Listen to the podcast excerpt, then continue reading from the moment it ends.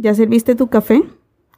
De no ser así, ve corriendo a hacerlo, porque aunque estoy segura que empiezas tus mañanas con una buena taza de café y que disfrutas no solo de su efecto energizante, sino también de su sabor y aroma, es posible que no conozcas lo importante que puede ser este para ti.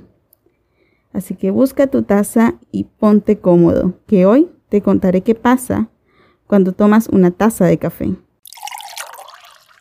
Hola, ¿qué tal? Yo soy Adriana y bienvenido seas a tu dosis semanal de cafeína. Aquí, en Piel Color Café, hablamos de temas relacionados con el café, su mundo, su naturaleza, su historia. Te aseguro que después del episodio de hoy no volverás a ver el café de la misma forma. Busca tu taza de café y conversemos un poco sobre esa bebida que tanto nos encanta. En estos días Hemos hablado mucho acerca de lo que significa el café y sé que estás de acuerdo conmigo en que aunque yo me enfoqué más en su procedencia etimológica, el café es mucho más que eso. Es una experiencia sensorial impresionante. Cuando tomas café, hueles café, sirves el café, tu cuerpo se llena. En mi caso, siento alivio, siento paz, en mi caso, cuando tomo café, mi cuerpo siente calma. Por eso, yo siempre he dicho que el café para mí es un refrescante. Tan refrescante como un baño de agua fresca en medio de una ola de calor. De esos baños que no quieres salir de la ducha.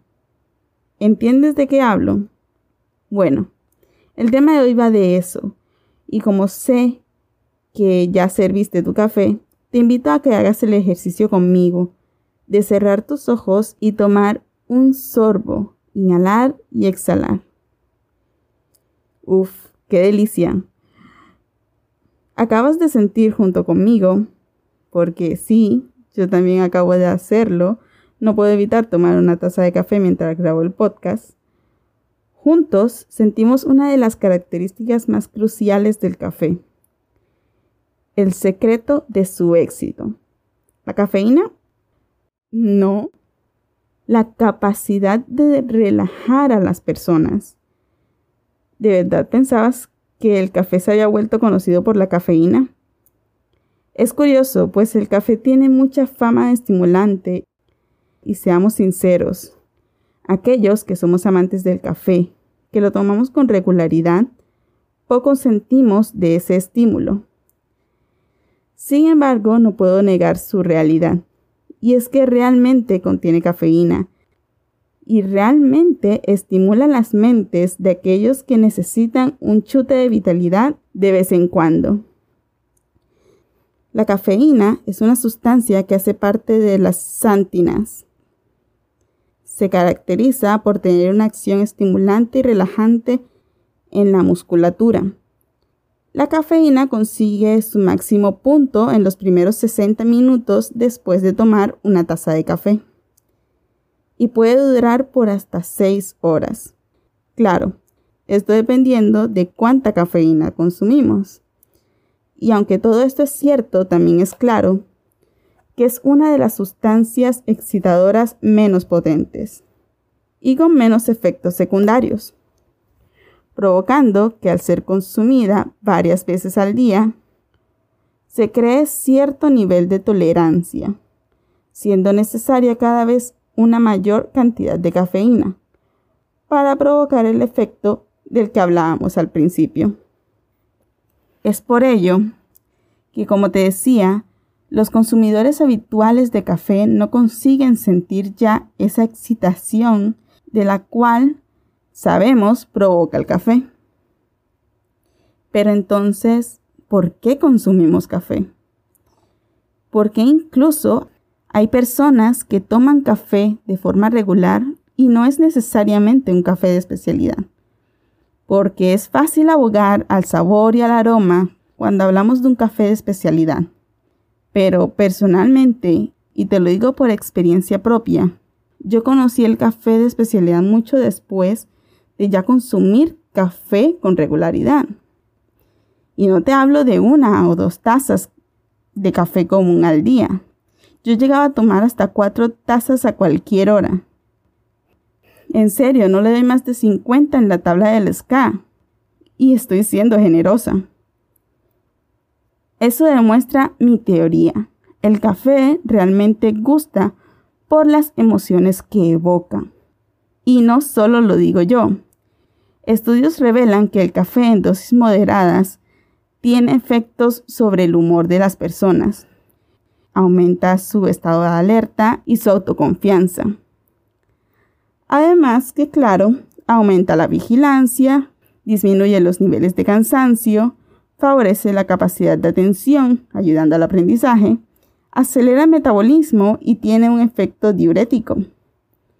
Todos son beneficios que se obtienen del café por el simple hecho de poseer cafeína. Sin embargo, las emociones que evoca un café están asociadas al placer, la energía y la felicidad. Cuando te tomas un café en la intimidad, se crea un momento de paz, tranquilidad y disfrute, mientras que en sociedad el café es visto no solo como una excusa para compartir con amigos y tener charlas interesantes. El café vincula a las personas y les ayuda a crear conexiones amistosas, incluso con desconocidos, aumentando el afecto y la satisfacción. Sin embargo, todo en este mundo tiene un lado malo, y el café no es la excepción.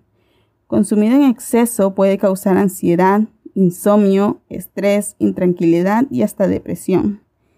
Y su suspensión, además de lo dicho anteriormente, causa irritabilidad, mal humor, dolor de cabeza y mareos. Piensa entonces que ofrecerle una taza de café a alguien es más que solo un signo de buena educación es una forma de ayudar al otro a liberarse de todo lo que hemos mencionado antes y mejorar las relaciones sociales. Solo recuerda que el café descafeinado, expreso, americano o tradicional, con leche o con crema, con azúcar o sin ella, de especialidad o un café común, es seguramente el favorito de alguien. Por ello, es fácil para mí decir que para gustos tenemos el café. Y bien, mi café se ha terminado ya hace rato, así que tendré que ir por otra taza.